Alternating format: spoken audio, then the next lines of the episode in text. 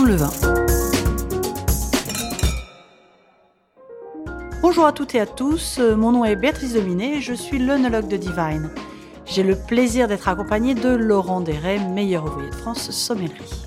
Bonjour Béatrice, comment vas-tu? Écoute, très bien. Aujourd'hui, j'ai un sujet euh, qui me tient à cœur en tant qu'œnologue, parce que tu sais que la vinification, ben, ça, ça, me parle, ça te parle aussi, mais peut-être un petit peu plus pour moi en tant qu'œnologue. Euh, et c'est le bois. Le bois, l'influence du bois sur le vin. Effectivement, le bois, on le trouve beaucoup dans, l'histoire un petit peu de la viticulture et de la vinification. Euh, euh le bois a été, soi-disant, les tonneaux ont été euh, inventé par les par les Gaulois, c'est ce qu'il se dit, qui, qui mettaient la cervoise, la bière un petit peu à l'ancienne, et c'est les Romains qui auraient développé un petit peu la culture du vin sur toute l'Europe, sur toute l'Europe, sur tout leur empire. Mais effectivement, le tonneau aurait été inventé par les Gaulois et on le retrouve toujours aujourd'hui, plusieurs euh, euh, millénaires plus tard, 2000 ans plus tard, on retrouve encore euh, ces tonneaux. Donc effectivement, c'est un objet technique qui existe, ancestral, qui existe toujours. Mais raconte-nous un petit peu comment fait-on un tonneau, de quoi est-il constitué? Alors, c'est vrai qu'on dit euh, des tonneaux. Évidemment, il y a différents termes qui peuvent être utilisés. On parle de fût, on parle de barrique, on parle de muit, de demi-muit. Enfin, je ne veux pas non plus être trop technique, mais il y a différents formats, différentes tailles. Et puis, euh, ben, ce sont des fûts de, qui sont en bois et plus souvent en chêne même si dans certains pays, on utilise aussi le châtaignier.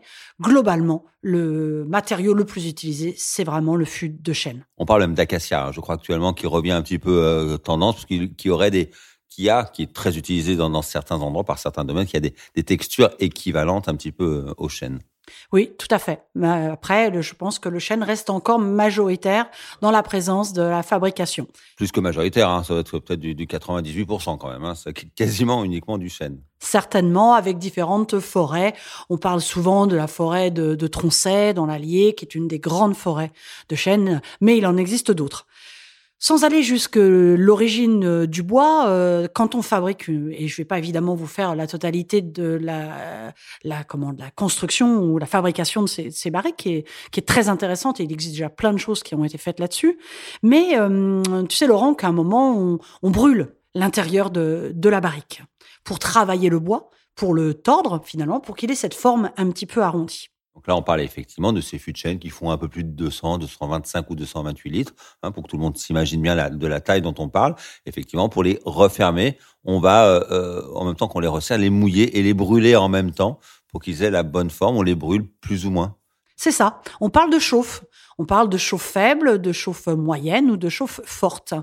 Donc ça, ça va avoir évidemment une influence sur le, sur le vin à la fin puisque euh, plus la chauffe sera forte, plus le boisé sera marqué. Et par tradition, souvent les chauffes fortes sont plus associées au vieillissement des spiritueux, euh, à cognac ou à armagnac. Et même si euh, récemment on m'a dit que c'était un petit peu moins la tendance et que des fois ils partaient sur des chauffes un petit peu plus faibles. Et puis on retrouve souvent des chauffes moyennes et des chauffes faibles. Donc ça, ça va avoir évidemment une influence sur le goût futur du vin. Effectivement, ce qui est très important dans l'élevage du vin, donc on, va considérer qu'un élevage moyen pour un beau vin rouge, pour que tout le monde se rende bien compte, c'est une douzaine de mois, 18, 24 mois. C'est la norme, on va dire, globale. Certains vignerons qui maîtrisent parfaitement ce vieillissement vont beaucoup plus loin. On pense à des cuvées euh, euh qui durent jusqu'à une cinquantaine de mois chez Brumont. On pense à, à, des grands vignerons de la vallée du Rhône qui s'amusent à faire bien leur vin 30, 36 mois. C'est pas la moyenne. Hein. La, la norme, elle est plus entre 12 et 24. Le vieillissement, ce n'est pas apporter du goût de bois au vin. Le vin se suffit à lui-même. C'est un, un, produit noble qui vient d'un terroir noble. C'est un ce jus de raisin fermenté. La fermentation a transformé ses arômes. Et puis l'élevage arrive et amène une petite pâte. Le but n'est pas de qu'il ait trop le goût de bois. Le but est que le vin existe encore à travers le bois. C'est comme une pointe de maquillage sur une jolie femme. C'est fait pour mettre ses yeux en valeur. C'est pas pour qu'on voit plus que le maquillage et qu'on ne voit plus les yeux. Ça n'aurait aucun intérêt. Donc, c'est pas le goût de boisé finalement qui nous intéresse tant que ça. C'est l'échange qui va se passer à travers le bois entre le vin à l'intérieur et l'air à l'extérieur. Cette micro-oxygénation qui va venir un petit peu patiner le vin, qui va venir l'accompagner pendant cette année ou ces deux ans de vieillissement et parfois lui amener beaucoup plus de tendresse, de délicatesse, avec une finesse et une légère complexité aromatique amenée par le bois et par ce brûlage dont tu nous parlais. Et tu vois, ce que je trouve dommage, c'est que finalement, on retrouve marqué sur les étiquettes ce fameux vieilli en fût de chêne et qui veut tout et rien dire. Parce que finalement, ça dépend complètement euh, de la durée, comme tu l'as dit, qui peut être très variable, et aussi, euh, est-ce que on est sur une barrique neuve ou est-ce qu'on est sur une barrique, on dit d'un vin, c'est-à-dire au lieu d'un an, c'est-à-dire qu'il a été utilisé une fois, de deux vins ou de trois vins, et ça n'est pas du tout la même influence. Vieilli en fût de chêne, c'est comme vieille vigne sur les étiquettes. Ce sont des termes qui sont utilisés souvent de la bonne manière par des vignerons sérieux, mais parfois qui n'ont pas grand intérêt. Donc non, ça ne veut pas dire grand-chose. Ce n'est pas une qualité en tant que telle d'avoir vieilli en fût de chêne. La qualité, c'est d'être bon. La qualité, c'est d'être à votre goût, qu'un vin vous donne du plaisir. C'est pas qu'il soit vieilli en fût de chêne ou pas. Le fût de chêne n'est pas, comme tu l'as dit, n'est pas une fin en soi. Euh, c'est une terminologie un petit peu large. Certains vins ne supportent pas le fût de chêne. Des vins qui n'ont pas la structure, qui n'ont pas la matière, euh, euh vont être dominés immédiatement par le fût de chêne et vous allez boire de l'infusion. Non, ce n'est pas le but d'un vin, c'est de pouvoir en apprécier toute sa, tout son, toutes ses qualités dans ses arômes, dans sa texture en bouche, de reconnaître un terroir, de reconnaître un cépage. Il faut surtout pas que le chêne domine. Mais il est vrai que le fût de chêne, quand il est bien travaillé, quand il est juste discret, il vient accompagner le vin dans son vieillissement, il vient amener une petite patte supplémentaire.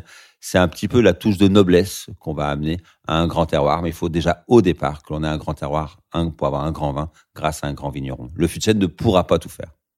Non, c'est un réel complément. Et puis, euh, allez, on va quand même terminer aussi là-dessus. Euh, ça a un coût. Ça a un coût et certaines régions, certaines appellations euh, ne mettent pas forcément aussi autant dans l'élevage du vin parce que il faut quand même pouvoir le, je dirais le l'intégrer au prix euh, de vente euh, à la fin. Donc les grands Bourgognes, les grands Bordeaux, bien sûr, pourront facilement avoir une belle cuverie.